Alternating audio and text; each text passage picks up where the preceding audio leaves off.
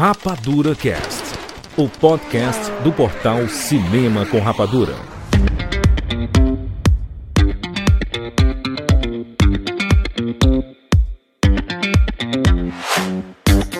Seja bem-vindo, séries Rapadura em todo o Brasil. Está começando mais uma edição do Rapadura Cast. Eu sou Júlio de Filho.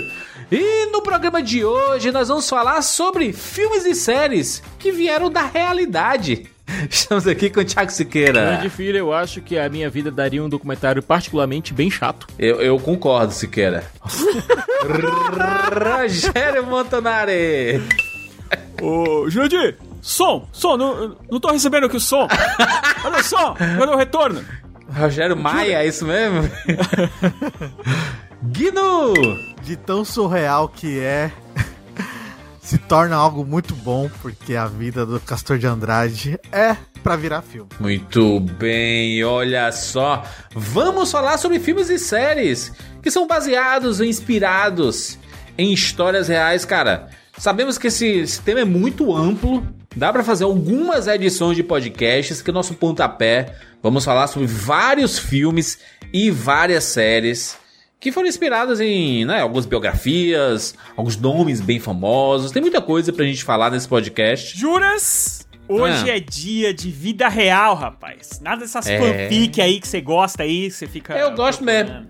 Eu gosto mesmo. E quem disse que fanfic não é real, rapaz? Eu quero, eu É quero real que na você, minha cabeça, né?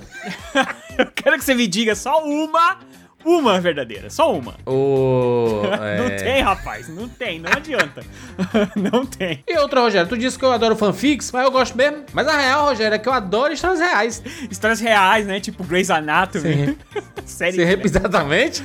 Eu adoro séries médicas, principalmente, né? Cara, eu, eu amo e assisto Grey's Anatomy, por exemplo, há muitos anos. É, isso é verdade. Sou testemunha disso. House e. Supressão, rapaz, exatamente. Por quê? Por que que estão falando de supressão? Por quê? Porque o Globoplay chamou a gente pra falar de histórias da vida real e avisar pra vocês que a quinta temporada de Sob Pressão já estreou no stream, rapaz. Olha que legal. Sim, o lançamento foi agora no dia 2 de junho e até o dia 7 de julho serão lançados dois episódios por semana, toda quinta-feira, exclusivamente no Globoplay. E assim, pra quem não sabe, Sob Pressão é uma série brasileira, premiadíssima, premiadíssima, e ela acompanha o dia a dia do, do grupo de médicos né, no Hospital Público do Rio de Janeiro. É tipo a realidade dura, mas humana, que é ser médico do SUS, né? Exatamente. Nessa quinta temporada, o foco será no desgaste, no cansaço e no limite desses profissionais, focando em saúde mental e no excesso de trabalho, né? Além disso,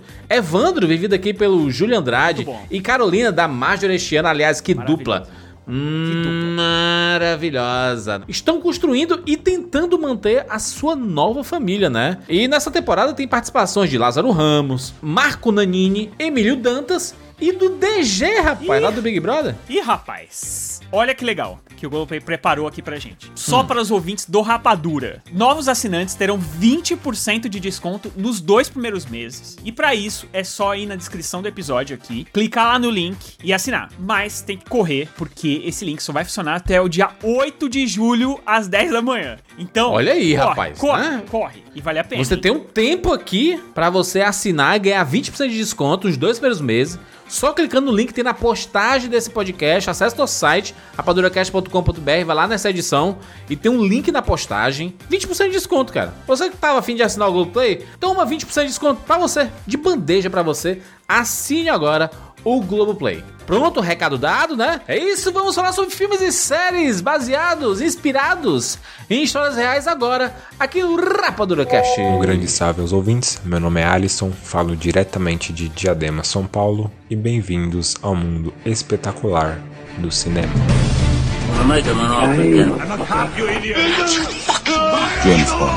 Life was life. You can't handle the truth. Johnny. I'll be back. And the Oscar goes to. Rapadura Cast.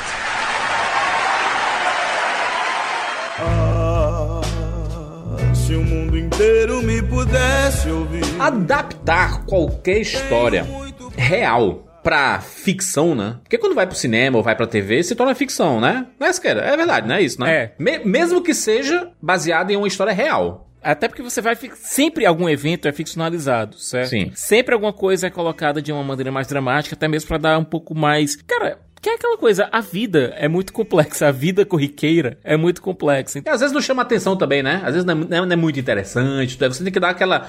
A, a palavra que se usa bastante, né? Dar uma romanceada. Olha, é, é o que acontece na maioria das vezes, mas Sim. vou te dizer que é uma coisa, às vezes a, a realidade é superior a muita ficção por aí, viu? Quando a gente tá falando de, de adaptação, o nome adaptação, ele já, ele já é bem explicativo, né? É autoexplicativo. E você tá adaptando pra uma mídia específica. Isso serve tanto quando você vai fazer livros, né? Que vai fazer uma peça de teatro, às vezes tem baseado em histórias reais. Ou você vai fazer uma série, ou até um filme especificamente.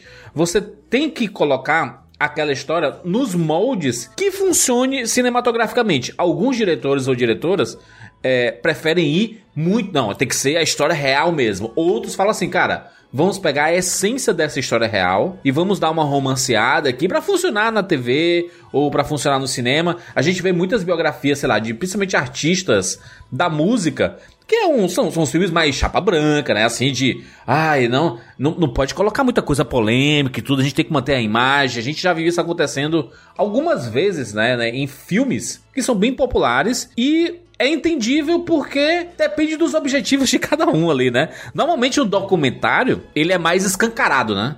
Ele já mostra mesmo, é isso aqui, eu sei que dá pra ter um viés de opinião em um documentário, mas pelo menos são coisas reais que estão sendo mostradas, né? Isso. Agora, Juras, às vezes você, você não precisa nem adaptar de maneira direta algo, certo?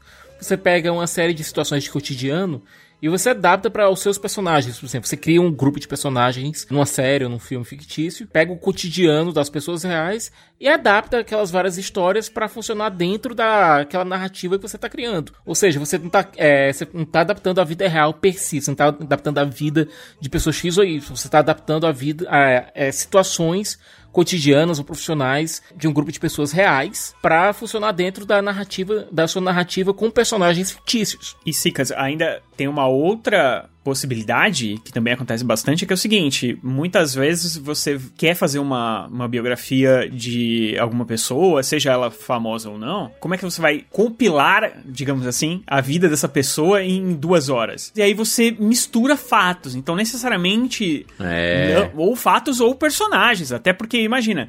Imagina você retratar quantas. todas as pessoas que essa que essa pessoa que, que, na verdade, né, que esse, essa celebridade, muitas vezes, ela foi retratada no filme. Imagina você conseguir colocar todos os personagens, todo mundo que passou pela vida dela, né? Então você faz uma junção desses personagens, do que eles significaram na vida dessa pessoa, e você resume isso, né? E aí, às vezes, fala, ah, não, mas isso não aconteceu em 1984. Sim, isso é. aconteceu em 1982, tá ligado?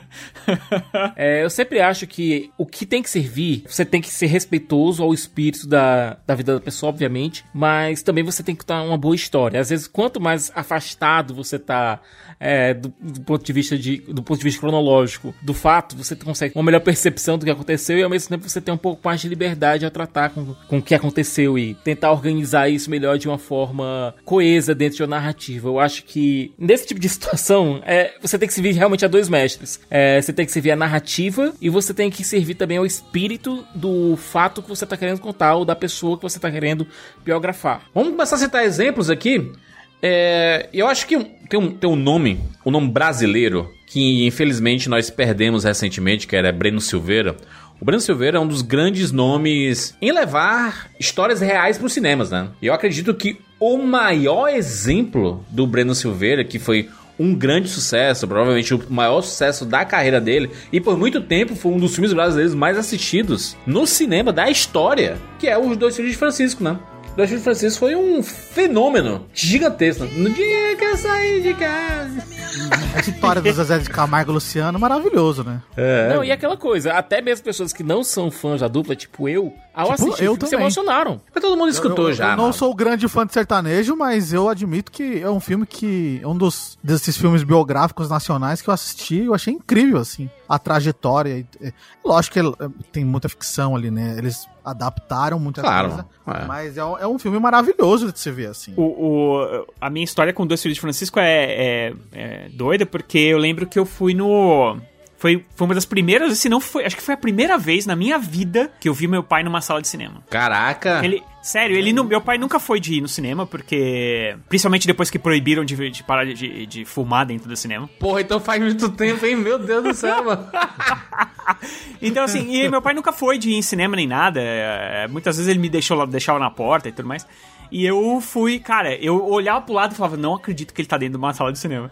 Porque ele ficou muito, muita vontade de assistir esse filme, muito curioso. E, e eu, eu levei ele e tal, e foi, foi bem legal, assim, foi uma... Sabe quando você não acredita no que você tá olhando, assim? tipo, umas coisas muito diferentes.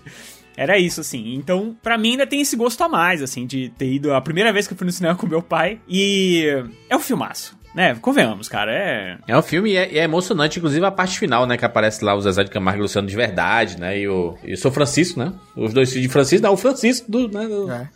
Isso, do é. título. Não, e aquela coisa, é, a interpretação do Ângelo Antônio, que faz o Francisco do título, né?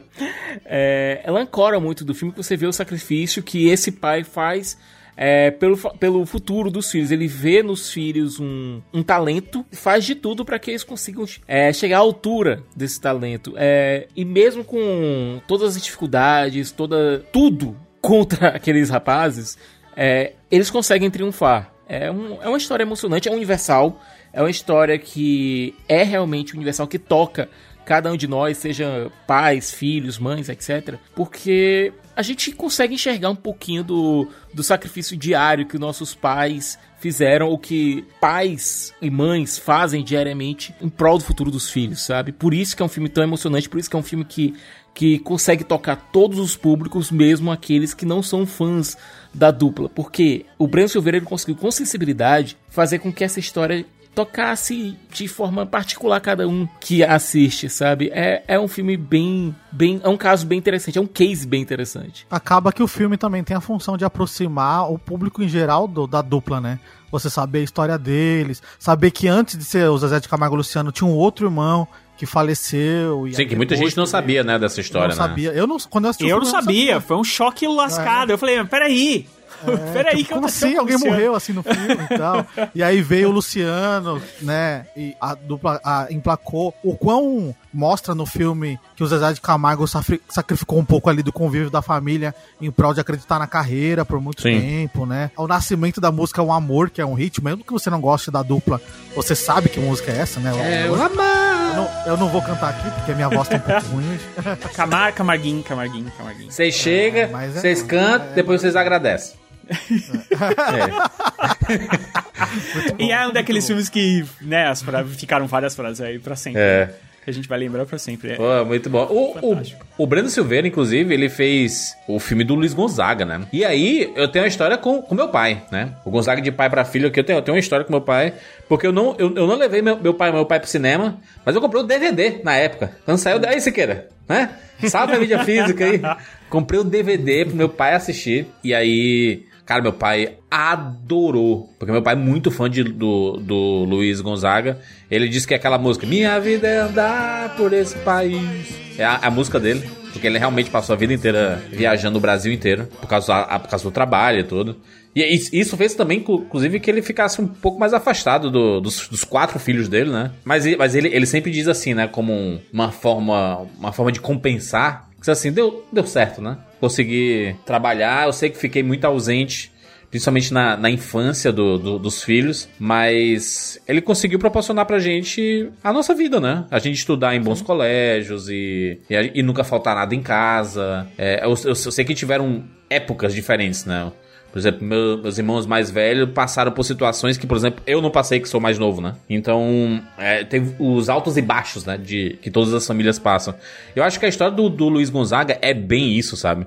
Porque aqui a gente vê uma história muito sob o olhar do Gonzaguinha, né? Do filho do Luiz Gonzaga. E, e como ele vê o pai, né? E a relação dele com a família mesmo. E, cara, o, o- o Luiz Gonzaga é um rei pro Nordeste. É um rei. É engraçado ter utilizado o termo rei, porque essa história se torna quase shakespeariana, sabe? Do, a relação entre o, o Luiz Gonzaga e o Gonzaguinha, porque a distância entre eles ficou tão grande, justamente por conta do pai ter saído pelo Brasil fazendo shows enquanto deixou o menino sendo cuidado por, por amigos, né? Esse abismo depois teve que ser preenchido de algum modo. Novamente, como tu colocou agora lindamente na, na tua fala, é uma história que também se aplica a muitas outras famílias, que, se, que também se aplica a muitas outras relações familiares. Novamente, o Breno Silveira conseguiu pegar esse, esse ponto específico e fazer desse ponto um, um, uma conexão do público com a tela,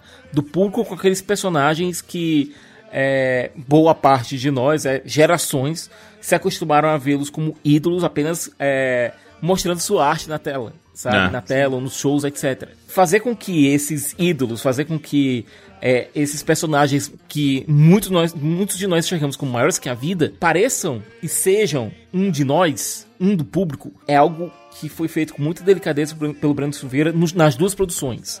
Sabe, essa história específica do Luiz Gonzaga e do Gonzaguinha é algo bem mais tenso, é algo que tem, tem um peso maior, sabe? Que tem um peso dramático maior e que podia muito bem, facilmente virar um dramalhão. Virar algo pesado que fosse difícil de encontrar esse ponto de conex- de conexão. Sensibilidade. Nesses dois filmes eu gosto muito do contraste, né? Porque no Dois Filhos de Francisco mostra muito o pai empenhado em estar com os filhos e no Gonzaga é o contrário, né? A distância. No filme do Gonzaga eu também gosto muito, porque pra quem não assistiu, mostra a relação do Gonzaguinha indo encontrar o Gonzaga e ele, e ele literalmente entrevistando o pai pra fazer essa conexão, né? Pra tentar encontrar esse essa relação, essa correlação que eles têm. Ao mesmo tempo que mostra a carreira do Gonzaga, desde quando ele era é, novo, né, no, no, no- no meio artístico, até se tornar o, o, o rei do baião que a gente conhece, né, esse grande músico, esse ícone. O filme eu gosto que ele flutua muito sobre esse drama do pai de filho com essa coisa leve e muito, muito legal de ver, que é a trajetória musical do Luiz Gonzaga, né, ele saindo de casa, tentando tocar em shows, tocando na rua, acreditando toda hora na música, que ali, né, ele poderia ser alguém, que ele poderia crescer na música. Então, o filme ter essa, essa dinâmica diferente que a gente viu no Dois Filhos de Francisco, né? É, é bem bacana de ver também. É como o Sicas disse, né? Ele poderia ser até um dramalhão ali, poderia sair um pouco do trilho, mas é outro filme que eu acho musicalmente biográfico, né? É impecável, assim. Eu gosto muito desse filme. Eu acho uma pena ele não ter tido esse, esse reconhecimento, né? Essa, essa, essa explosão que teve os dois filhos de Francisco.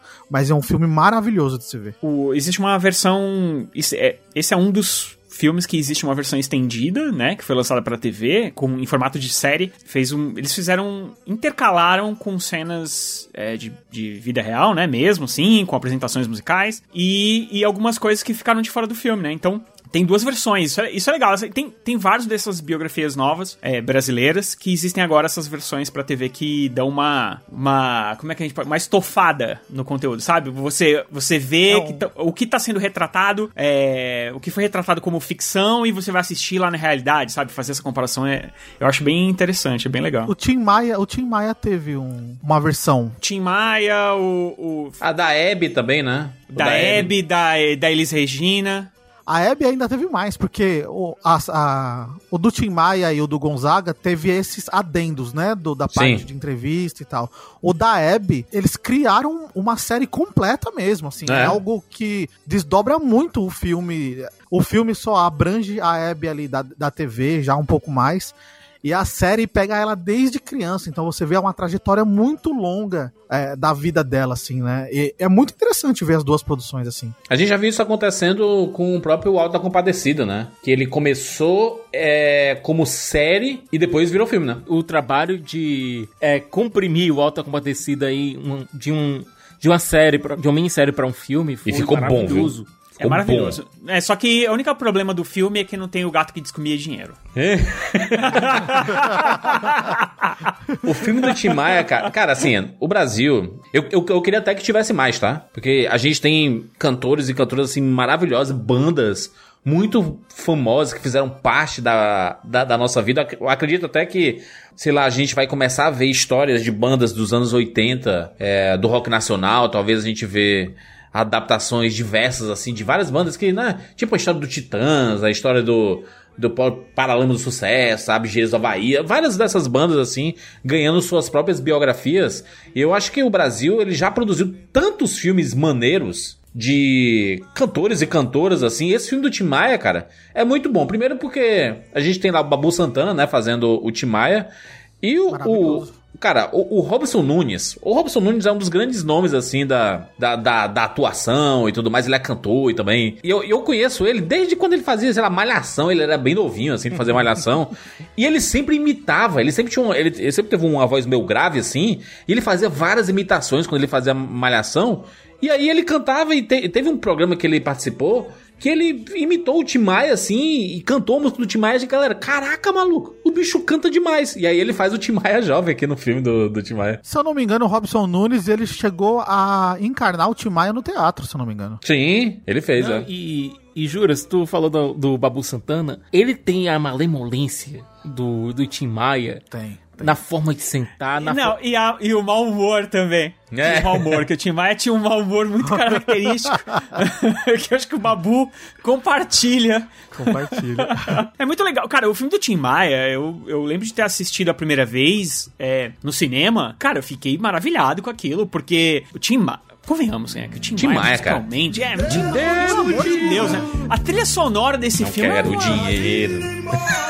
absurdo, né, cara? Assim, então, e a, tipo, a história, a história do filme, ela é, é um bônus. Porque, cara, você escutar as músicas do Tim Maia, é, sabe, é um pupurri das, sei lá, das melhores músicas feitas no Brasil. Cara, assim. era então, uma fábrica de hit, né, mano? Não é, não é possível que ele combunha tanto, assim, né? Eu fiquei escutando Tim Maia umas duas semanas, sem parar, assim. Eu vou dizer que to, todo rolê que tem na minha casa, tipo assim, de chamar os amigos e tudo mais, tem um momento Tim Maia. Tem um momento específico do Tim Maia. Que toca umas quatro, cinco músicas dele.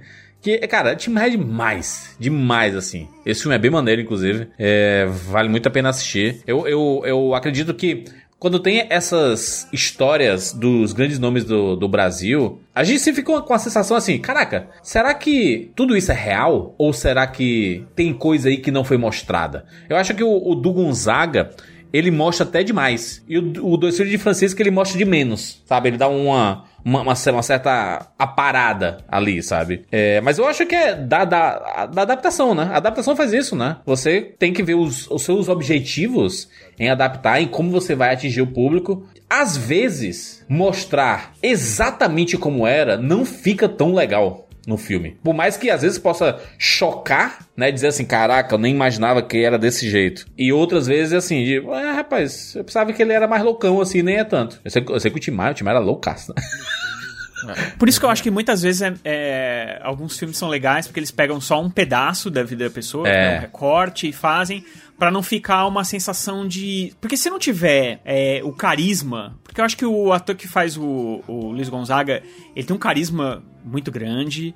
Os menininhos do Filho de Francisco e o Ângelo Antônio e a Dira Paz. Como é o nome daquele lá que. Do, eu sempre esqueço o nome dele, do empresário deles lá. José Dumont, Miranda. É, o José Dumont, cara, assim, eles têm muito carisma pra levar, então os acontecimentos vão chegando e, e você vai é, é, embarcando naquela jornada. E eu acho que o filme do Tim Maia acontece a mesma coisa. Você fica embarcado naquilo e aí os acontecimentos, assim, tem muitas coisas que a gente já sabe da vida dele, né? Shows que ele não participava, é, a ida dele pros Estados Unidos e, e coisas do gênero. Ele entrar no, no- no- na religião lá do. do A religião, sim. Nossa senhora, aquela. aquele, Né, e é- aquela... E o pior é que isso- ele tentar na religião é, criou, se criou um disco maravilhoso, né? O Sim, Racional. dois discos, inclusive. O, o, poderia, inclusive, ter um filme só dessa Só parte, dessa, né? dessa parte, sim. Só dessa parte. Porque aí você fica, putz, já acabou tão rápido essa parte e tal. Mas é, é, eu acho que o carisma dos personagens, eu acho que é, são bem dirigidos também os filmes, e eu acho que eles funcionam bem. Porque assim, é uma aventura musical mesmo. Você, você. Cara, se você falar assim, ah, agora assisti o filme do Tim Maia, eu sei tudo sobre a vida dele, não é verdade. Não. Né? É. Porque, pô, era um cara extremamente complexo. Aliás, todos esses aqui, eu acho, né? São pessoas extremamente. Com... Acho que todo ser humano, né? Extremamente Sim. complexos e a carreira deles, a carreira do Tim Maia, do, do Luiz Gonzaga. Não, não dá pra ver só sob uma, uma ótica, assim, sabe? Não, não dá, Essa não galera. Essa galera é muito. Ainda mais eles que vivem. cara, todo artista vive muito intensamente a vida, né? A nossa vida não se compara com a vida de um artista, cara. De você tá em uma semana você tá em quatro, cinco estados diferentes. É uma loucura, cara. É, um filme que é musical e é, é nesse estilo também, né, que é uma cinebiografia de um artista famoso brasileiro, que é, a- é o filme da Elis Regina, né, que é o Elis, que também Sim. tem uma série que também expandida. É, eu acho que essa você sente um pouco. Assim, apesar de também ser musical, musicalmente maravilhosa e tal, você sente um pouquinho é, que, que as coisas estão se atropelando, sabe? Tá indo muito rápido, tá, tá acontecendo muito rápido, assim. Apesar de ser um filme legal, um filme bom, é. Putz, e também você sai. Não tem como você sair do filme sem querer, é, não querendo escutar é, as- os discos da, Elis Regi- da Elis Regina, você fica. Eu acho que a comprado, série né? ajudou. Quando, quando foi colocado em formato de série. Eu a- também acho. Expandiu. Eu acho que deu uma ajudada na É, mas, mas é da- porque também não, não, não expandiu tanto assim, né? São só quatro episódios aí de 40 minutinhos e tudo. Eu, Pô, eu mas acho. é muito legal você Mas ver é- é ela legal. apresentando o, o- no show lá do filme e de repente corta e, cara, você vai ver o show da vida real, a mulher lá Sim, cantando e fala, caramba. É bem legal. É bem legal mesmo. Que incrível essa mulher, sabe? Mas a- a- a- acho que a série também ajuda porque o, fi- o filme da Elis, todos eles abrangem um, um- um tempo muito grande da vida desse- desses artistas. Só que o da Elis, apesar de eu gostar muito, eu sinto que ele é um pouco cortado, assim. Ele tem uns, uns saltos de tempo que ficam umas lacunas, assim, uma coisa tipo, "Oh, ok, da onde ela saiu daqui pra Então. parar aqui? E no formato de série, até que faz mais sentido, porque sai de um episódio e vai pra outro, ela já tá numa outro período da vida, você consegue é, preencher. É lógico, tem a, parte da, da, da- do- dos ao vivos, né? do- das filmagens reais e tal, que agrega muito na série ter uma outra dinâmica. E eu acho É. que do da Elise a série funciona porque- um pouco melhor. É porque eu acho que o filme da Elise, ele procura demais esses eventos, é, essas coisas todas que aconteceram com ela, sabe? E aí fica um- como se fosse um relógio, assim. Ele fica batendo com o próximo, próximo evento, próximo evento, próximo evento, sim, próximo é. evento. Você sente, no filme do... Não, não tem uma fluidez, né? Eu, ex- exatamente é a Não palavra tem que eu uma fluidez. Eu acho que a fluidez não é tão boa quanto nos, nos outros filmes. Mas assim. é como Mas falei, ainda assim a- é um filme visualmente incrível. Não, e eu acho que a série. ela A, a atriz dar- entrega muito também. A Andrea Faz Horta, isso. cara, maravilhosa. Ela é maravilhosa nesse filme. Maravilhosa Andrea Horta. Até porque, olha, a Elise, ela é uma intérprete que é muito. A voz dela era potência pura. Mas não era só a voz, era a performance como um todo. Ela se entregava fisicamente à música. É, você ouvia a Elis Regina cantando, você mesmo você pegando só um, um- colocando o CD pra tocar, só pra ouvir, só o áudio, CD? a pot- CD, Siqueira? Quem é que né? escuta Fala o disco, Caraca. melhor. Não, se, for vinil, se for vinil, aí sim. Porque eu acho que hoje nem existe mais tocador de CD, rapaz. Você colocar. Você só ouvir a voz da, da Elise. Só ouvir. Você consegue ver na sua cabeça a performance. Porque a, a forma como ela se impõe na Ela música. tinha uma punjância assim, cantando, mano. Tinha um negócio meio. meio é, é, cara, Elis Regina é inacreditável. É, qua- é quase. dela. É quase ópera. Porque ela, sim, ela, ela realmente encarna a música. E mesmo só ouvindo, você consegue enxergar na sua mente. E a Andrea Horta, eu conversei com ela, eu entrevistei ela na época do filme. Muitas pessoas disseram que, ah, mas por que você não canta? Não sei o quê. Ela canta. Só que a voz dela não chega na voz da Elise. Né? E Cara, eles acharam que não tinha. Cara, é muito difícil. E aí, então, se você assistir o filme, você vai ver é, que, diferente de alguns outros filmes aí que a gente não vai citar, né? Porque, convenhamos. Ih. Quero passar raiva. É, você vê aqui na garganta dela, cara, você vê as veias saltando, assim. Porque ela tava cantando mesmo, ela tava botando pra fora. É, e assim, era uma pessoa que, que assistiu muitos filmes. é, é, muitos desses vídeos da Elis Regina, trejeitos, ela estudou demais o jeito que a, que a cantava, só que a voz não. Né? Elis eu- Regina, né, cara? Honestamente, eu acho que a única pessoa que chega perto, a única cantora profissional brasileira que chega perto da, perto da, da, da Elise é a Maria Rita. É, a filha dela. Olha, aliás, é, aliás, é um chegar perto meio longe, vamos Eu acho. É, é assim, não chega. Eu acho que também não chega tão, tão perto É. assim. A, a- Eu já fui pra show da Maria Rita, ela manda muito bem. É que você ser filha da Elis Regina é um peso. é, uma responsabilidade inacreditável.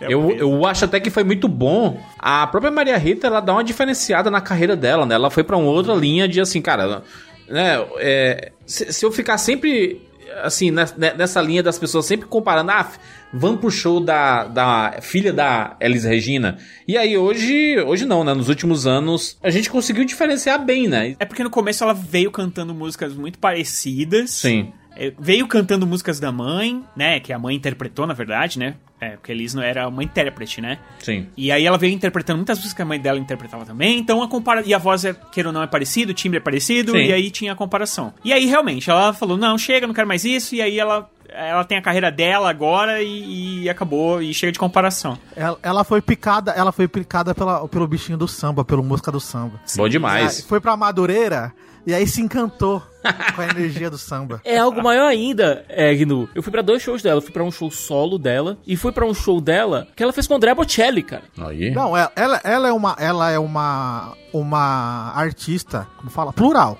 Ela consegue transitar em, em vários meios, como a mãe dela conseguia, assim. É, mas ela, ela criou uma, ela, só que ela cri- criou uma identidade justamente, como o, o Rogério falou, pra se, dan- se, dan- se distanciar dessa imagem da mãe, né? Não dá pra viver a sombra da mãe. E tanto o filme quanto a série mostram que a Elis era única, cara. É Era- única, é, ela era única. muito particular. É- ela é uma daquelas artistas que nasce uma vez a cada era. E... Ela era muito particular. É, realmente é, um- é uma explosão que, cara, é. Eu não sei se vocês já viram um vídeo na internet que tem um, um gringo lá ouvindo e chorando, cara. O cara ouvindo Elis Regina, vendo a Elis Regina pela primeira vez, nunca tinha ouvido falar. Ah, ele- Ela ele- cantando como nossos pais. É, eu acho que era essa. Que assim, é a primeira música do filme, inclusive, né? Você já entra, pô! É. Você já toma essa pancada logo na cara. E aí eu lembro que. Porque eu, eu lembro que eu fiquei muito impactado porque antes de entrar na sala. Teve um teste de, de, de imagem, de som, né? E, cara, os caras botaram no máximo, lá de fora a gente escutava. Eu falei, putz, já vai começar assim, já nessa pancada. Aí eu lembro que já começa nessa pancada. A Andrea Horta, cara, ela foi até onde deu, assim. E eu acho que ela faz um papel realmente muito bom, né? Até onde dá, né?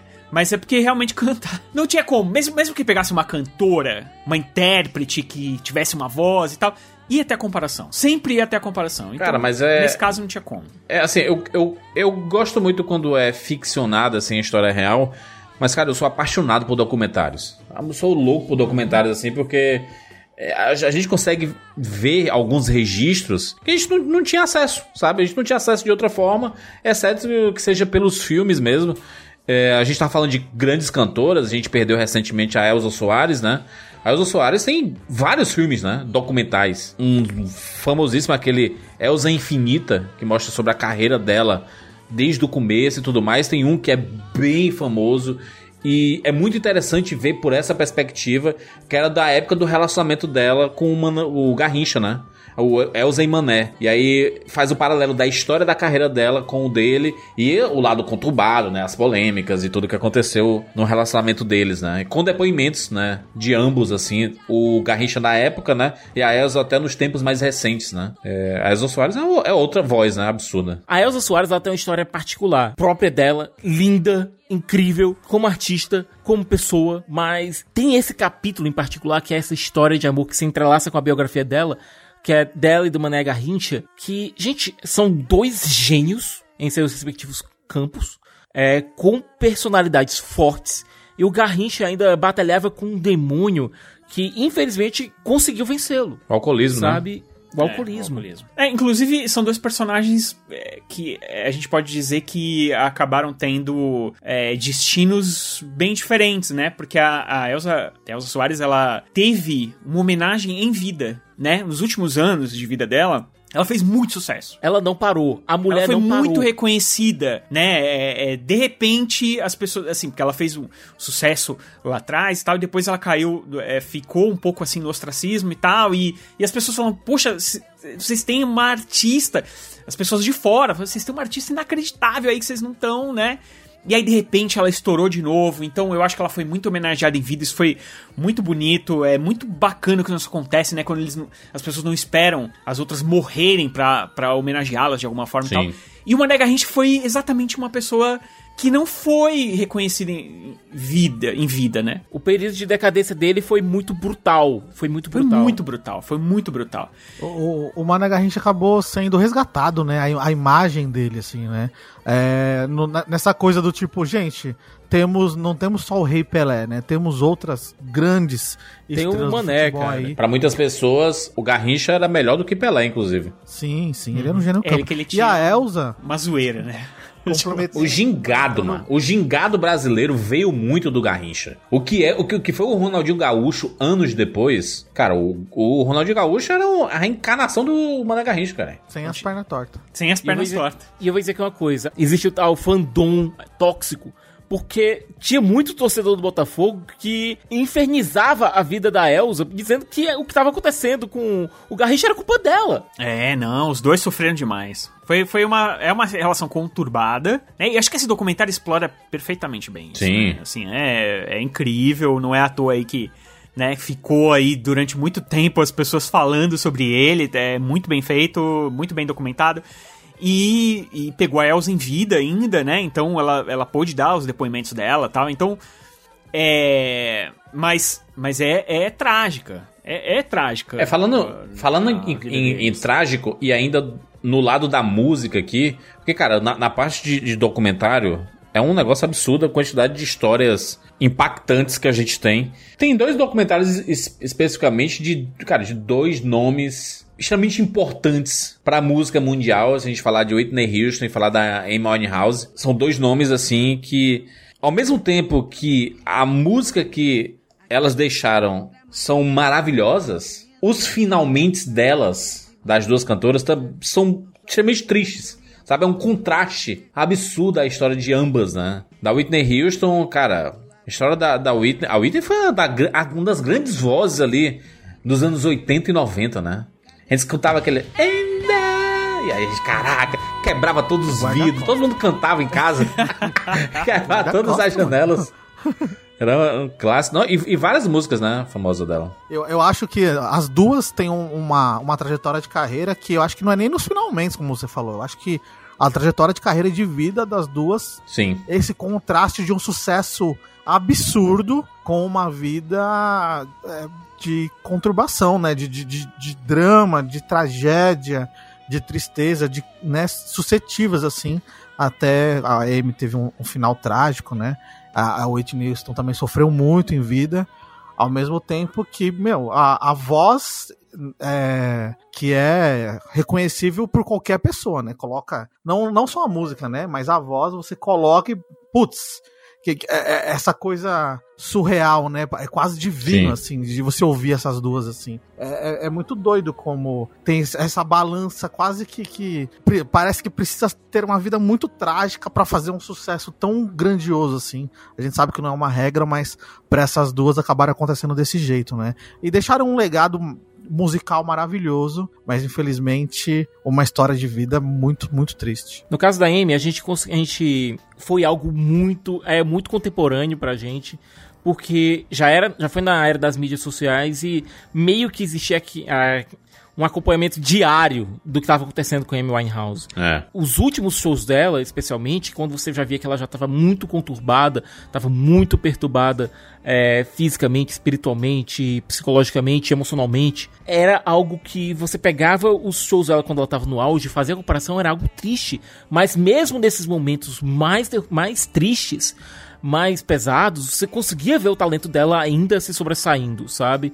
É, tiveram alguns shows nos, no- nos últimos seis meses dela de vida que você via que ela não tinha nenhuma condição de estar de pé, quanto mais cantando. E mesmo assim conseguia entregar alguma coisa, sabe? Isso é real, Siqueira, porque é, a Amy House ela teve diversos é, especiais, né, documentários e tudo, mas tem um específico, que é o Minha Filha Amy, que é baseado no livro que foi escrito pelo próprio pai da Amy House, que você tem depoimentos dos pais, né, de familiares, assim, sobre a Amy e o quanto era difícil, cara. O quanto era difícil, porque ela era meio imparável, sabe? Ela, ela, ela ia atrás, ela ultrapassava determinados limites, né? E isso em diversas esferas, seja até no, no- é, em vícios que, que, que ela tinha, até de a ânsia de conseguir fazer as coisas acontecerem, que isso sobrecarregava muito o próprio corpo dela, né? Então ela passava de vários desses limites. E é, e é- é bem interessante você ver essa perspectiva dos pais, né? Normalmente a gente vê o olhar de alguma celebridade quando a gente vê algum documentário e tudo. A gente vê por registros de matérias da imprensa. E muitas vezes algumas matérias da, da imprensa são muito tendenciosas, né? São muito especulativas e acabam causando determinados traumas, né? Nesses artistas. Ah, ainda mais a britânica. Exatamente. Exatamente. A imprensa brit- britânica é triste. A gente cara. tem, inclusive, outro documentário que, que fala es- especialmente sobre isso, que é o, o, o da Diana, né? Da princesa Diana, né? Ela passou por, cara, né? Ela morreu exatamente num- numa fuga de paparazzi, né? A Lady Di é outra figura que, primeiro, ela nunca saiu do nosso imag- do imaginário da cultura pop. Nunca. É muito doido isso, né? Como a imagem dela ficou presente desde aquela época, né? Mas é a princesa do povo, né, bicho? O exemplo dela é que era uma pessoa que enfrentava. Como é que se fala? A monarquia, enfrentava né? Dogmas, digamos assim. É, ela tinha. ela- porque assim, a, a monarquia é uma coisa muito respeitada na, na Inglaterra, né? É, as pessoas são apaixonadas pela rainha. Não, Não, não, eu eu, acho acho, que- que... cara, vê lá a multidão que tinha lá não no. sei, no- eu sei, mas ainda hoje é uma coisa meio polêmica, mas quando você tinha a figura da Diana, meio que centralizava todo mundo. Por quê? Porque todo mundo via nela, inicialmente a questão do conto de fadas, e depois, quando o casamento dela com o Charles implodiu, via nela uma espécie de símbolo de resistência, sabe? Ela- Exatamente, Ela, ela, ela foi, ao mesmo tempo, um símbolo de graça, de beleza, de elegância, de resistência. É, os problemas pessoais dela, é, até mesmo com o próprio corpo, é, eram conhecidos, a luta dela era conhecida e todo mundo enxergava, conseguia se relacionar um pouco com ela. Enquanto isso, você tinha o, resto da família real britânica extremamente afastados do povo. Ela era o, o elo que existia entre a monarquia e o povo. E mesmo depois que o casamento acabou, ela continuou sendo esse elo justamente por conta dos filhos. A gente tem uma série de documentários, como a história de Diana, é, Diana, o desabafo da princesa, Charles e Diana, a verdade por trás do casamento, que falam muito sobre isso. E aquela coisa, ela teve que passar por um, por um divórcio que, de, algum, de muitas formas, foi humilhante, porque o caso do príncipe Charles era público. Todo mundo É. sabia. Então, na- é isso que uma coisa que eu ia dizer. É, A própria mídia, né? A gente, a gente pode chamar de mídia, né? Porque não era só a imprensa em si. Eu acho que a grande mídia foi também o que fez com que a gente conhecesse essa história toda dela, né? Tipo assim, tudo que a gente acompanhou na vida dela, desde quando ela chegou na família real, né? Foi apresentada pro príncipe Charles e tudo mais lá. Tudo isso a gente veio acompanhando pela mídia. A mídia veio trazendo toda essa história. Depois, quando ela se coloca pro público, olha o que tá acontecendo, ela mesma conta, é via mídia, entende? Então, assim, é, ela continuou. Cara, é uma vida que totalmente marcada pela mídia, assim. É, o tempo todo, todo mundo atrás dela, paparazzi e tal, e infelizmente. Imagi- olha, ela morreu em 97. Imagina se ela tivesse visto pra ver os romances dos filhos no meio da, da era digital, cara. A confusão que, que o casamento de um deles causou. Existe, existe um frisson é, sobre a família real inglesa, né? E esse é um fato, Existe. né? A galera enlouquece. Cara, o casamento real lá da Meghan e do Harry. Meu Deus do céu, gente. Tinham grupos de Telegram da galera conversando sobre o casamento real Cara, e é compartilhando fotos. é a única família real que ainda tem é, um impacto no imaginário popular. Eu lembro do- dos Trend Topics, mano. Na, na época do, do casamento real, cara, todos os assuntos eram sobre o casamento real, cara. Casamento real é inacreditável, mano. Aniversário da, de reinado da rainha, é. Cara, você via ali uma multidão que você não conseguia ver um pedaço de asfalto, cara. Não, e um dos filhos deles, Milhares assim. de pessoas. com a, com a, com a Meghan, né? E aí. E, e tudo que aconteceu com a Meghan e com o Harry. Cara, ex- existe todo um frisson. E, cara, e se existe frisson, muito é causado pela imprensa e muito é porque as pessoas realmente têm interesse nessas coisas, né? Não, então. é só, ver, é só ver os documentários que a gente tem sobre o reinado da Rainha Elizabeth. Tem Exato. chamado literalmente o reinado da Rainha Elizabeth. Tem a Elizabeth, a rainha por trás da coroa. Tem um sobre o relacionamento dela com o príncipe Philip, que é Elizabeth e Philip, amor real. Tem um sobre as memórias dela. Cara, pelo amor de Deus, a mulher tá reinando. É é a monarca que passou mais tempo reinando na história, da na história do Reino Unido, sabe? Então, e justamente E a durante- segunda maior, segundo maior reinado de todos os tempos. Pois é, imagina isso. Sai da Segunda Guerra Mundial, certo? O reinado dela começa logo um pouco depois da Segunda Guerra Mundial. Chega até os dias atuais, passa por todo tipo de mídia que a gente teve no. Toda a revolução da mídia que a gente teve nos últimos 60, 70 anos, sabe? É algo insano. Eu vou ser bem honesto, eu praticamente não gosto de acompanhar esse, esse rolê da, da, da família real, porque eu vejo que há uma obsessão demais das pessoas nisso. Eu, eu prefiro não, não. Gente, né, tá de boa. prefiro não- nem, nem ver. Mas eu, eu, eu, eu gostava de, de consumir, sabe o quê? Conteúdo sobre a Britney Spears. Porque a história da, da Britney Spears, A princesa do pop, cara. né?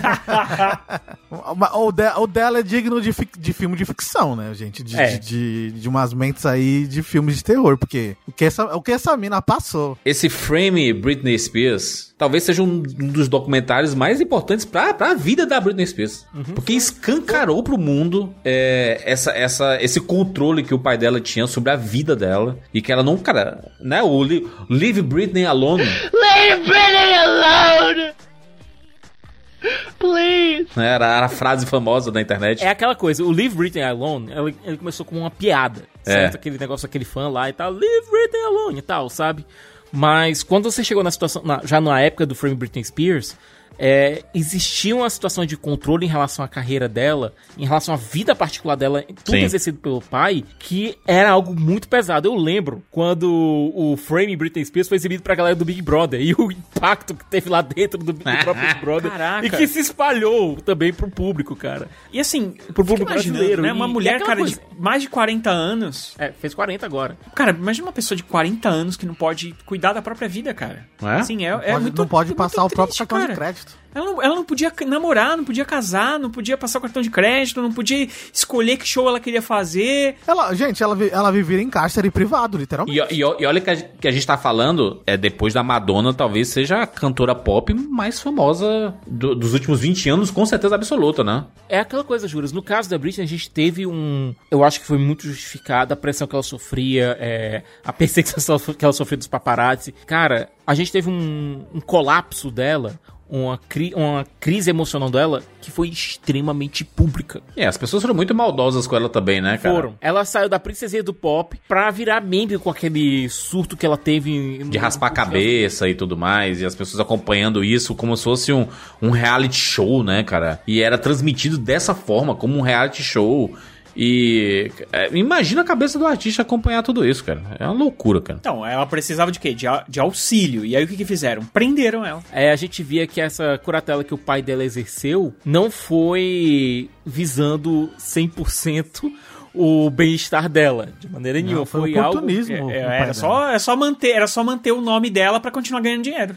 Sim. Porque assim, eles tinham medo que Total ela oportunismo. que ela maculasse o nome de Britney Spears, apesar dela ser a Britney Spears. Mas eles tinham medo que ela maculasse isso pra eles, e eles deixassem de ganhar dinheiro. Então vamos mantê-la escondida, fazendo só o que a gente quer que ela faça, e vamos ganhar dinheiro com isso. Nossa, A Samantha história Stark, é- que foi a diretora desses dois documentários, do Framing Britney Spears, A Vida de uma Estrela e o Controlling Britney Spears, Em Busca de Liberdade, ela foi muito hábil em conseguir colocar essa história de uma forma didática, porque, vamos convenhamos, é, acompanhar a vida de, de artistas pop não é alguma coisa muito fácil. Mas colocar de forma didática tudo o que aconteceu, da ascensão dela, ao colapso que ela sofreu, a basicamente prisão que ela sofreu por parte do pai. Até chegar o momento que ela conseguiu chegar perto de se libertar. Eu acho que o, salvo é, o primeiro documentário não chega nesse ponto, mas é aquela coisa. O lançamento desse documentário ajudou muito a fazer com que a opinião pública se voltasse mais para em favor dela sair dessa dessa guarda forçada, sabe? É, esse- esses documentários que têm esse poder de mostrar, né, a, uma, uma realidade e até desenterrar determinadas histórias. A gente viu um exemplo que foi um fenômeno aqui no Brasil, é, que saiu do meio do, do podcast e foi pro, pra uma série documental, que é o caso Evandro, né? O, o caso Evandro é muito interessante porque o caso ele foi desenterrado muito por causa disso, do, do, do, do barulho que foi feito em cima tanto do podcast quanto do documentário, né? É, de procurar novas evidências, de coisas que foram achadas, novos testemunhos. E vamos combinar que é uma história digna de Hollywood, né? Porque Sim. é uma coisa que se você. é, se alguém te conta, você acha que é um filme de ficção. De tão absurdo que é o caso Evandro. Eu- mas eu não diria que é religiono. Porque eu acho que um, um norte-americano talvez não acreditasse que isso é verdade. Porque esse é o tipo de coisa que é muito Brasil, cara. O caso, o caso Evandro, ele não é o primeiro documentário que muda a história, né? Porque o próprio Framing Britney Spears que a gente falou agora é um o documentário que mudou a história, né? Da, da própria Britney. Mas, cara, é um documento. Esse é um documentário E também não é o primeiro documentário que resolve é, casos de, de crimes, né, que aconteceram há muito tempo atrás. Mas acho que esse aqui é muito emblemático porque isso tá acontecendo agora. Não é, não é exatamente o caso Evandro em si, mas uma das, das vítimas lá de, do que aconteceu lá naquela época. Eu, e eu, esse, esse aqui é um documentário que acho que pra quem não conhece, é bom assistir sem saber nada, sabe? Sem pesquisar antes, pra você Sim. ter o- o- os impactos. Eu tive os impactos um por um, eu me lembrava de quando eu era criança. É, começou a rodar um papo de que tinha gente que é, cometia crimes contra a criança, roubava a criança pra roubar órgão e fazer bruxaria. E eu lembro que eu era criança, eu lembro, eu lembro disso, mas lembrava muito por cima, porque eu era criança, obviamente, né, um pré-adolescente, digamos assim.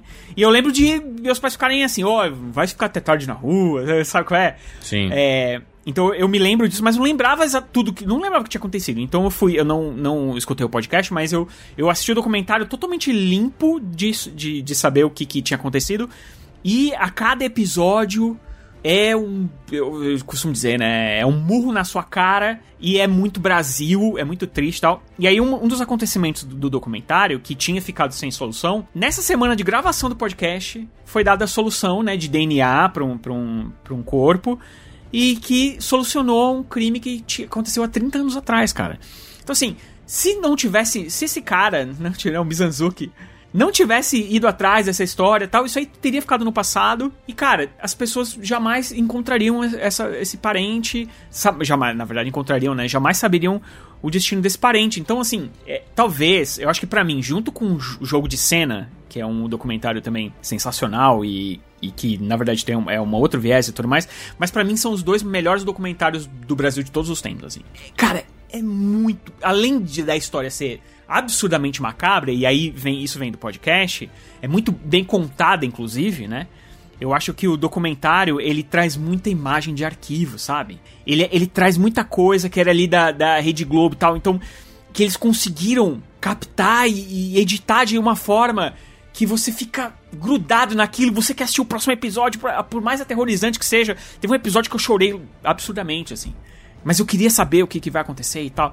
E as grandes reviravoltas. É, para mim, é imbatível. Uma das melhores coisas que eu assisti no ano passado com a ma- maior tranquilidade. assim. E, Rogério, tu falou. Tu falou tanto do caso Evandro quanto do jogo de cena, né? E são duas coisas. É incrível que acontecem no mesmo universo, sabe? Quanto mais, quanto mais no mesmo país. É, toda a situação do caso Evandro é revoltante, absurda, é insana. É um documentário pra ser assistido por todo mundo, mas eu acho que muitos operadores do direito têm que ver é, esse documentário.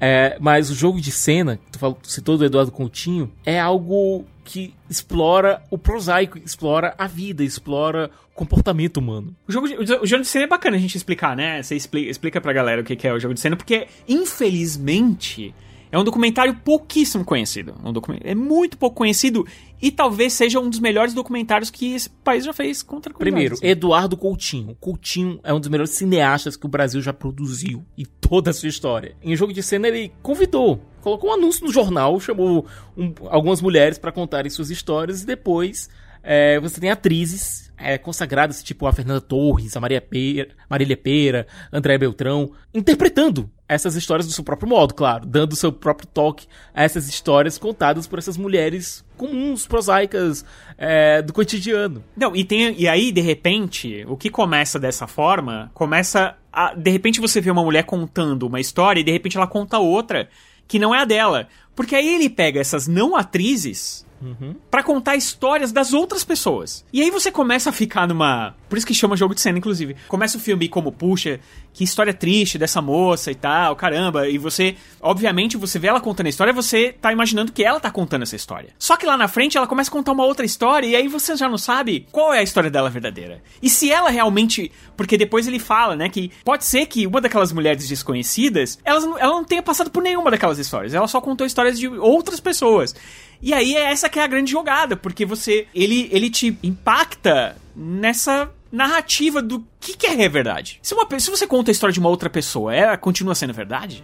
Né? Entende? Então, cara, é esse é de estourar a cabeça. assim. E é, eu acho uma coisa maravilhosa. E, ele- e isso brinca com a própria forma do documentário, né? Com a- o que o, o que é um documentário. Se você tá Exato, porque ajudando- tem hora que ele aparece, né? E normalmente ele não é um cara que aparece e de repente ele aparece, aí ele fala com a pessoa. E aí ele dá dica e você fala, mas peraí, eu não tá contando a história dela de verdade. É. Assim, Cara, esse documentário é. é um, eu, esse documentário, se- eu não tô brincando, tá? Eu achei ele duas vezes seguidas. Terminou, eu falei, eu preciso ver isso de novo. Aí eu botei e dei play de novo, eu não tô brincando. É sério. Porque eu, eu fiquei muito, muito chocado com, com E eu o que tô ele muito fez lá. feliz de ter falado, de conseguir falar do Coutinho aqui, cara.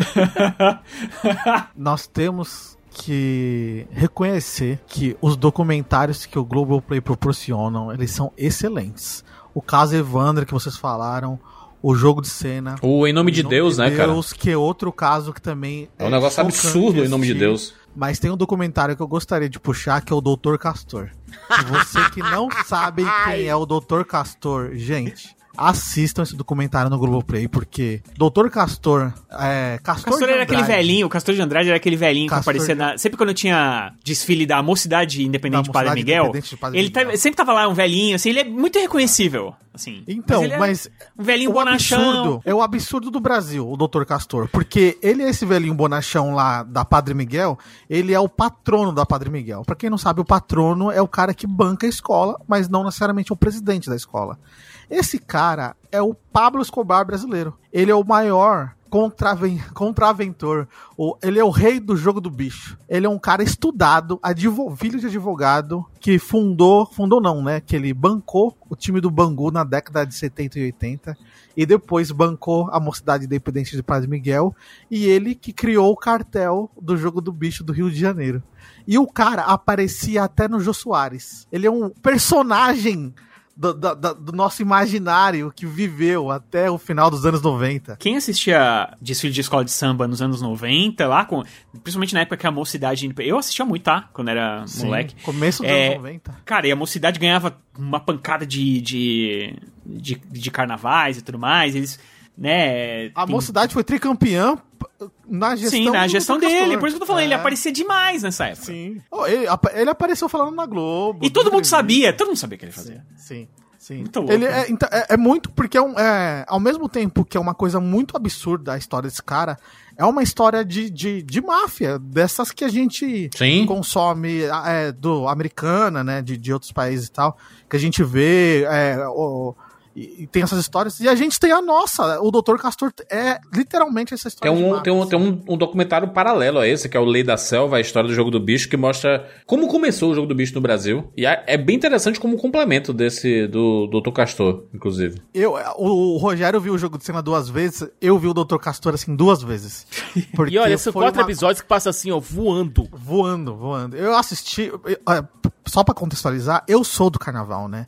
Eu tenho essa, essa raiz dentro da, de escola de samba. E ver o quanto. O Rio de Janeiro, né? O quanto as histórias, né? O jogo do bicho, essa coisa da contravenção, se mistura com essa, essa, essa, esse imaginário do samba, do carnaval.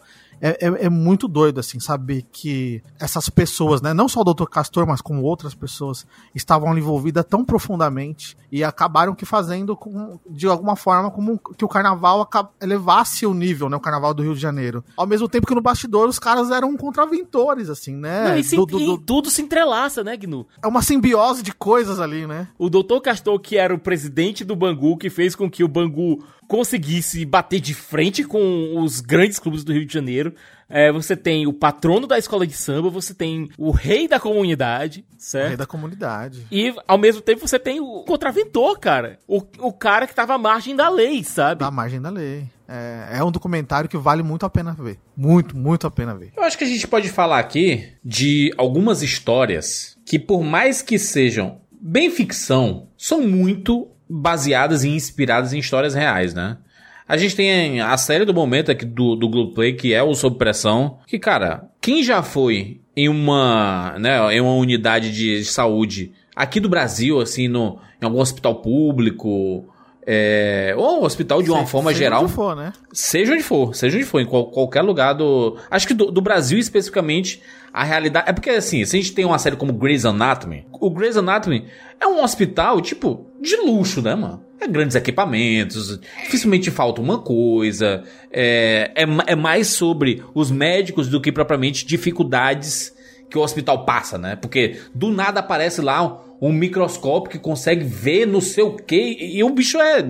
custa milhões Não, e o eles que têm eles esse projeto, fazem, entendeu? O que eles fazem muitas vezes em Grace é pegar um caso e fazer com que o caso seja um paralelo pra vida de, de pessoa X ou Y do hospital. Sob pressão é diferente, né? Porque ele mostra uma realidade muito brasileira, é, cara, é bem brasileiro. É hospital E é- público, é saúde pública. E é um soco na cara, né? Porque é, é é uma série que conseguiu se adaptar às coisas que estavam acontecendo no Brasil, né? No período, assim, a gente teve no período pandêmico, a gente teve um- um- uma, uma temporada sobre a pandemia, né? E foi, cara, é brabíssimo. Eu acho que o Sob Pressão é um daqueles exemplos de que o audiovisual brasileiro não deixa nada a dever pra lugar nenhum. Porque como tanto como Grey's Anatomy, The Good Doctor, o próprio House, House, né? séries É. maravilhosas assim sobre essa temática de hospital e é como você estava falando, né? Ali os hospitais são todos muito limpos, tudo tá à mão, eles têm recursos quase que infinitos ali para poder resolver tudo. No Sob Pressão mostra uma realidade muito nossa, que às vezes até parece muito ficcional, mas como você disse, para quem já frequenta hospital público em qualquer lugar do Brasil, sabe que é uma realidade muito presente até hoje no nosso dia a dia, e eles mostram aquilo com uma, uma maneira tão crua, tão verdadeira, que você assistiu um capítulo dessa série e você se prende você quer ver tudo, assim, porque eles, os atores estão entregando demais, assim, o Marjorie este ano tá surreal. Tem a, a temporada do, do, do que ela faz um plano sequência ali, se não me engano, a temporada até da pandemia, que eu achei maravilhoso, assim, é uma série, assim, digna de qualquer outra série médica que a gente pode ter E visto. tem, uma, tem uma diferença muito grande em, na forma em que supressão é feita, da forma que essas séries que a gente citou aqui são feitas. É, não tô de maneira nenhuma desabonando Grey's Anatomy, não tô de maneira nenhuma desabonando House, não tô de maneira nenhuma desabonando é, New Amsterdam. Elas são séries que são feitas é, muito para exaltar tecnologia, são feitas para exaltar é, os medicamentos, os feitos dos seus médicos, certo? É, mas sobre essas condições que são maravilhosas. Sobre essas condições que, ah, você tem o House de vez em quando brigando com a Curry, ah, você tem a Grey de vez em quando tendo que fazer alguma coisa que o Richard não gosta, etc, etc. Mas aquela coisa, o material tá lá, o básico tá lá, sabe? É. Fala aí uma vez que negaram um exame pra ele. Ah, é. Porque não tinha recurso. Ele- eles negam o exame porque lá o, é tudo muito caro, né, mano? É tudo muito mas, eles, absurdo, mas assim. não negam. Mas não negam. Não, mas, mas eles dão sempre um jeito de pagar, de colocar lá no Não, convênio. assim, de- ele, às vezes no House eles, eles li- não liberam porque ele é meio malucão. E aí ele pede uns negócios que, ele, que eles fa- ele faz de propósito só pra onerar o hospital. Mas nunca porque não tem, o hospital não tem dinheiro É. ou coisa do gênero. Às vezes o hospital só quer economizar. Agora, quando você assiste sob pressão, os caras não têm gaze, os caras não têm soro. E, cara, é a realidade do país, assim, do SUS real. Não, e, quan- e, e quanto eles têm que se virar, né? Às vezes até de forma bem improvisada, né? Pra fazer funcionar determinadas coisas. Eu acho que Sob Pressão é, um, é, um, é uma série bem classe A. De como mostrar, ainda que dentro de uma ficção, a realidade. O Sob Pressão, primeiro saiu um filme, né? E aí depois foi adaptado é, pra TV, né? E aí depois chegou no Sim. Globoplay e tudo mais. E hoje em dia é um exclusivo Globoplay. Mas é, quando saiu o filme, eu conversei com o Andrushan Washington, desculpa aí. É, que é o, que é o- Hum. Tá bom, né? o diretor do filme. e é um dos criadores, né, da ideia e tal. E depois Sim. Aí depois tem toda a adaptação, né, e tal. Mas ele, é... A ideia era fazer um seriado, aí depois ele acabou fazendo um filme. E assim, ele, ele fez essa comparação com essas séries, assim, e disse, olha, ele real- realmente tem uma temática que pode até ser no mesmo sentido. Porém, a realidade aqui é tão diferente, tão diferente, que não tem como você replicar, não tem como você simplesmente comparar as, as, as temáticas. Assim, as situações. Porque aqui, é, no SUS, cara, os caras têm que fazer tudo muito na unha, né? Tudo muito na, na persistência. E, e, assim, aqui você tem uma entrega dos médicos, cara, que ela tem que ser inacreditavelmente maior para ele poder fazer um tratamento que às vezes é, é até básico. Porque às vezes o que o House vai procurar é uma grande doença. Porque no caso dele, né, ainda mais. Ele Não, é o cara é, que procura. coisa, é, são as doenças mais malucas, mais insanas possíveis. Aqui é, como o Roger falou, é o básico.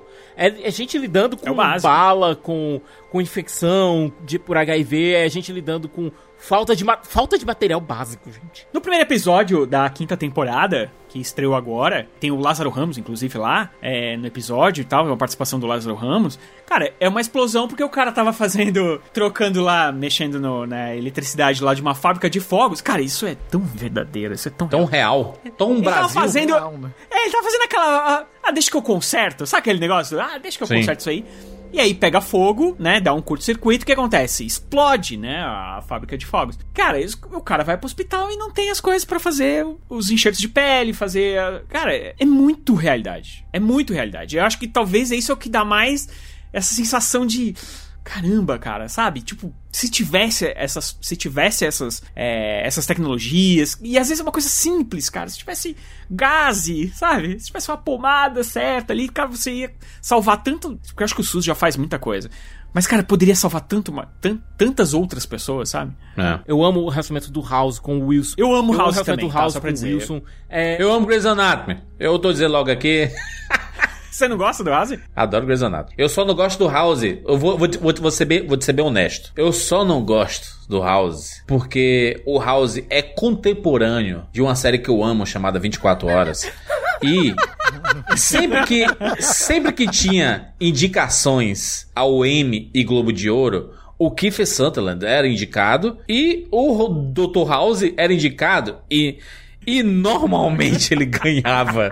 E eu ficava indignado. Eu, que diabo de série é essa que não deixa Não, o meu olha- Jack Bauer ganhar, Olha, cara? Vai eu amo lascar. House, certo? Eu amo o House com o Wilson. Eu amo como ele trata os minions dele lá, certo? Que são os povos dos velhos que trabalham com ele. É, eu amo como ele é ranzinza. É, eu amo o paralelo que a série faz com Sherlock Holmes. Adoro Grey's Anatomy, pelo amor de Deus.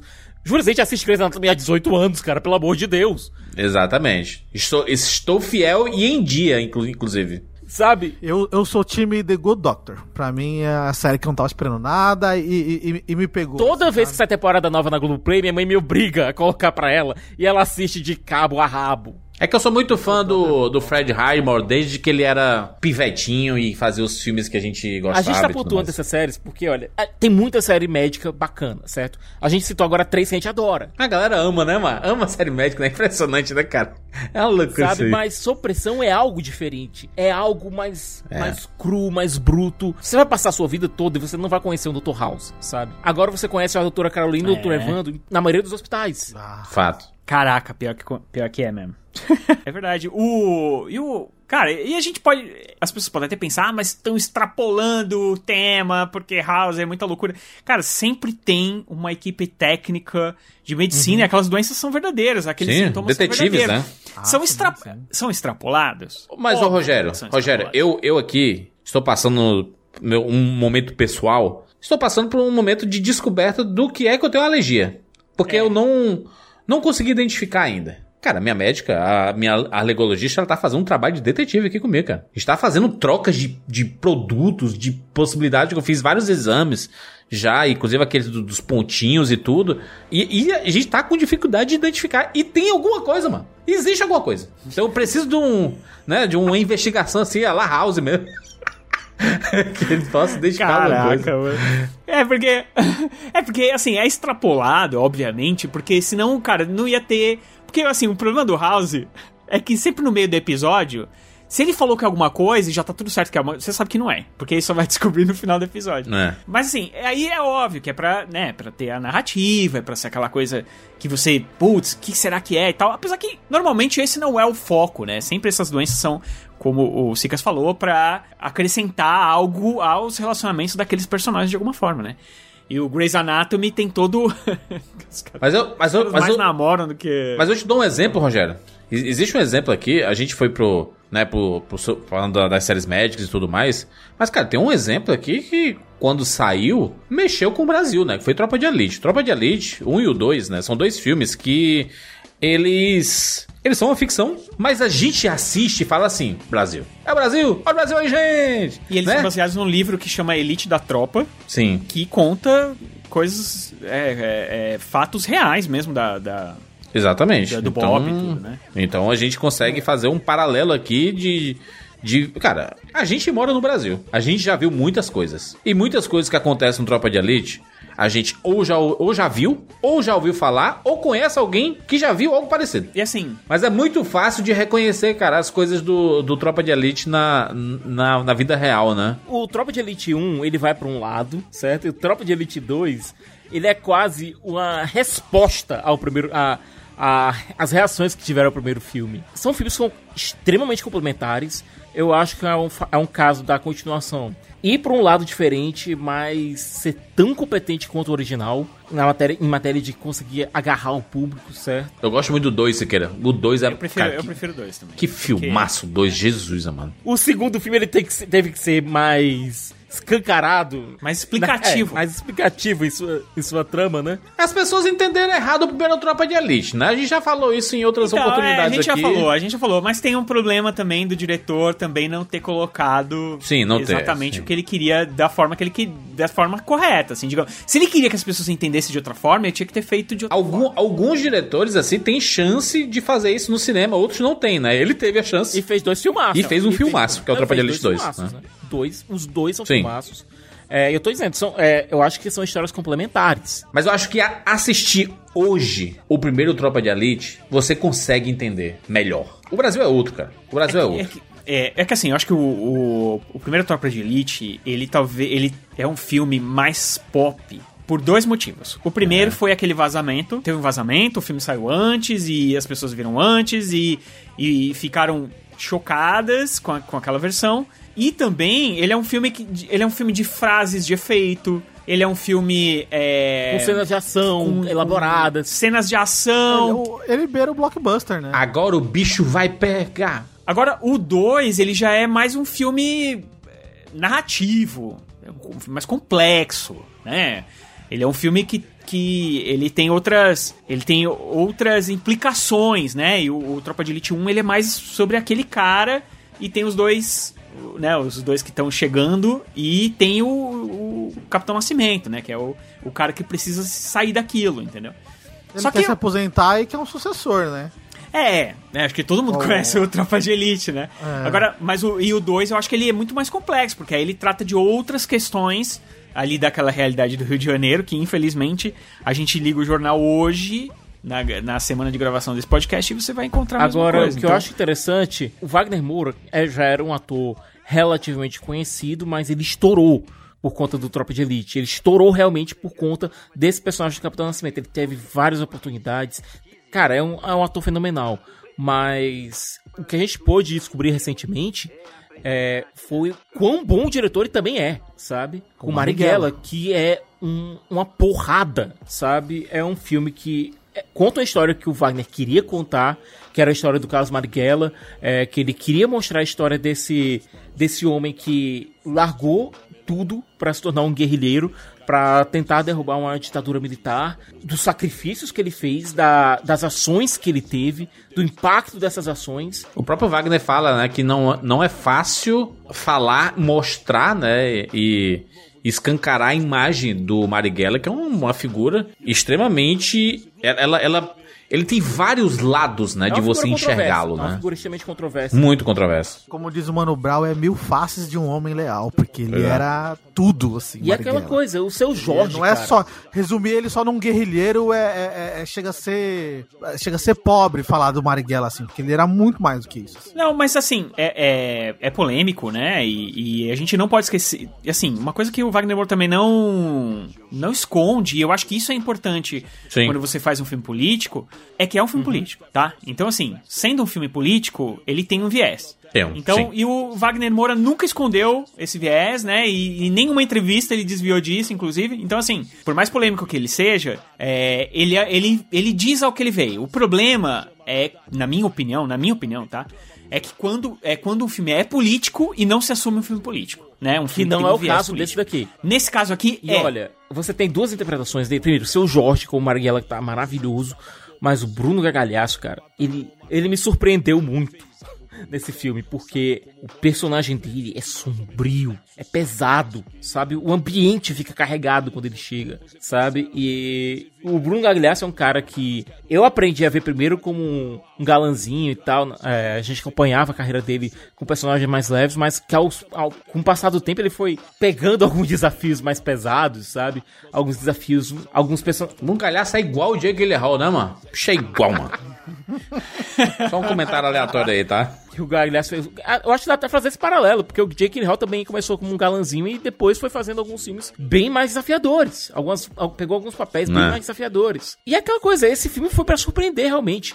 É, você enxergar o Wagner Moura como esse diretor extremamente hábil, extremamente capaz, que cria tensões absurdas, que consegue conduzir atores calejados em papéis difíceis.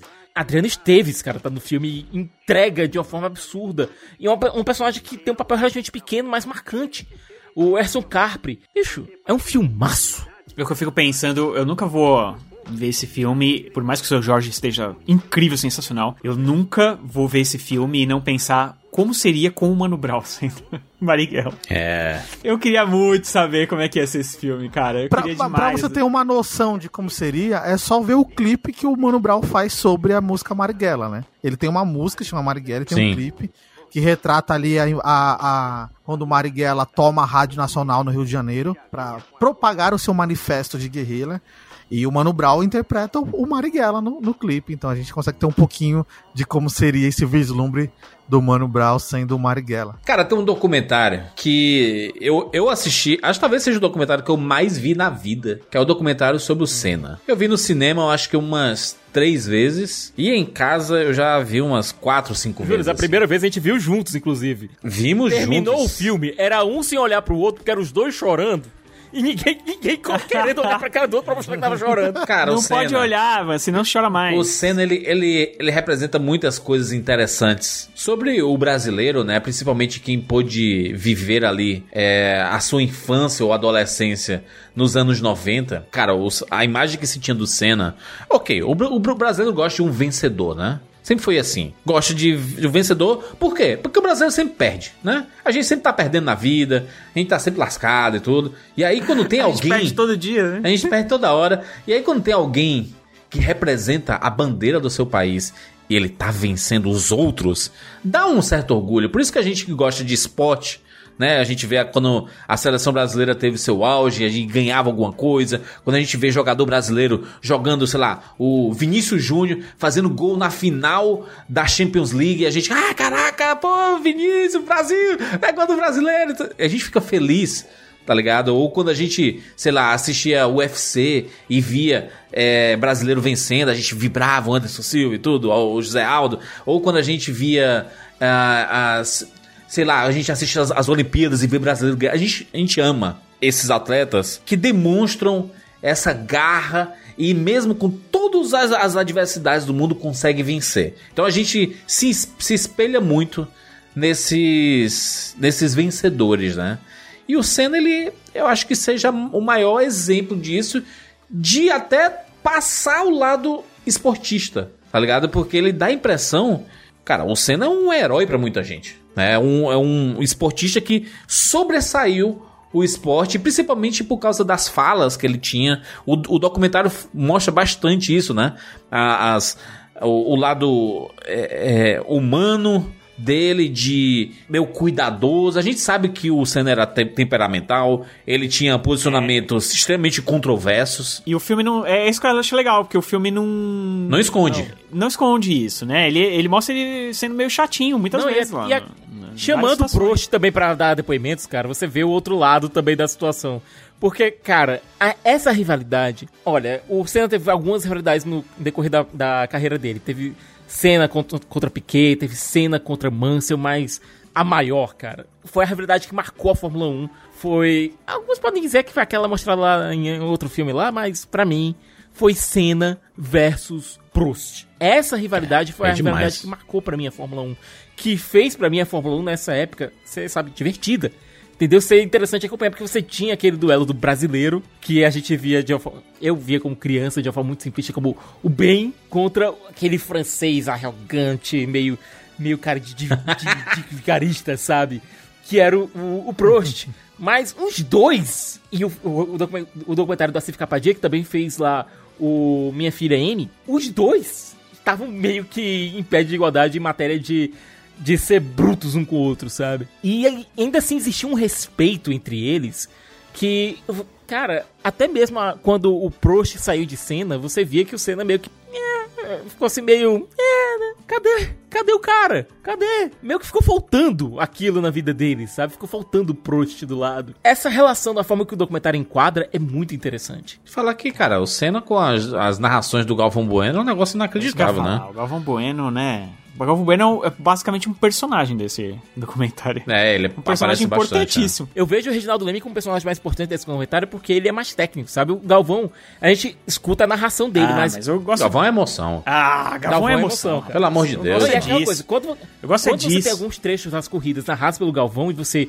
escuta aquilo, cara, é- arrepia. Siqueira, o, o, o, o- quando ele chegava aquele Ayrton, Ayrton, Ayrton, cena do Brasil. Aí, tan, tan, tan, e a gente, caraca, meu Deus do céu, é domingo, 11 horas da manhã, caramba, tô Não, chorando. Vem pra reta! Vai pra vitória! Mihalha Guidavi! Ayrton! Ayrton! Ayrton!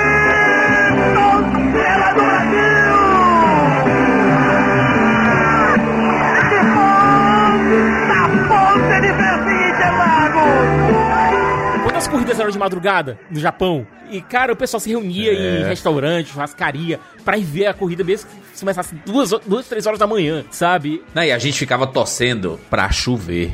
Rei da chuva, né? Caraca, porque na chuva era que ele brilhava, né, cara? E tem momentos antológicos, assim, acho que o, o filme ele, ele mostra bastante. Não, e é aquela coisa, ele não tem. Ele não faz uma radiografia.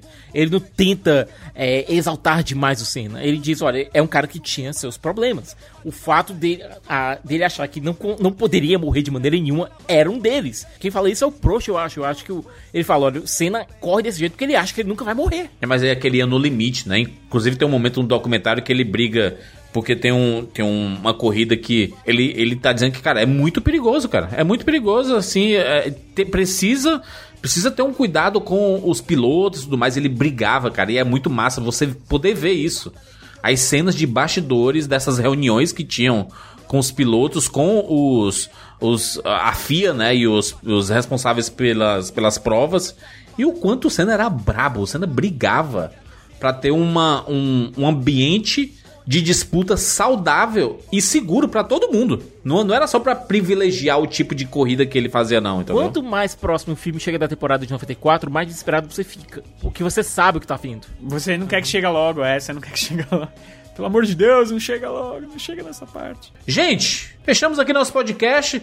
Sabemos, né? Tem muita coisa. Cara, tem tanta coisa que a gente poderia falar de outros filmes e tudo mais.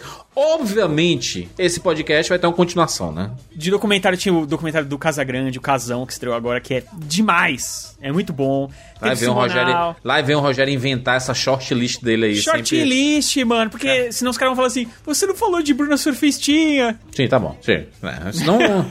a gente vai Não ficar. nunca. Se, for- se a gente ficar aqui, cada, a gente dar uma rodada de cada um aqui, aí vai ser demais. Eu tentei, gente. teremos continuações, tá? Teremos a oportunidade de falarmos é, depois sobre outros filmes e outras séries que saíram da, né, ou baseados em fatos reais, ou inspirados em fatos reais. A gente vai falar ainda de muita coisa. Tem muita coisa pra falar. Obviamente isso aqui foi um, um pontapé, um pontapé pra esta temática. E antes de terminar esse podcast aqui, agradecer o pessoal do Globoplay, né, que trouxe pra gente esse episódio especial sobre o retrato da vida nas telas. Sim, e assim, temos que agradecer muito. Tem que agradecer demais, porque o Globoplay é o serviço de streaming sensacional e, Juras, vamos falar real aqui, é uma máquina de produzir ótimos conteúdos brasileiros. Exatamente, cara. Lembrando aqui que a série Sob Pressão já estreou no dia 2 de junho de 2022 aqui.